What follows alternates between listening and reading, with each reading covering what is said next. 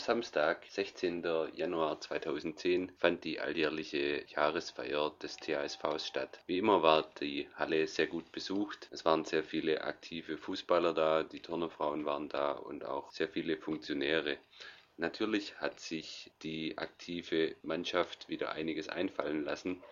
Durch das Programm hat Uwe Nägele, der Abteilungsleiter, in gewohnter Manier souverän durchgeführt. Es gab wieder sehr, sehr viele attraktive Programmpunkte. Zum einen einen Bilderrückblick und zum anderen eine Talentshow der Fußballmannschaft. Gesucht wurde das Talent aus dem Jahr 2010. Der Abend sehr viel Spaß gemacht. Man kann sagen, es war super und letztendlich hoffen wir alle, dass es so eine tolle Feier in den kommenden Jahren immer wieder geben wird. Vielen Dank an die Organisatoren und an alle Helfer.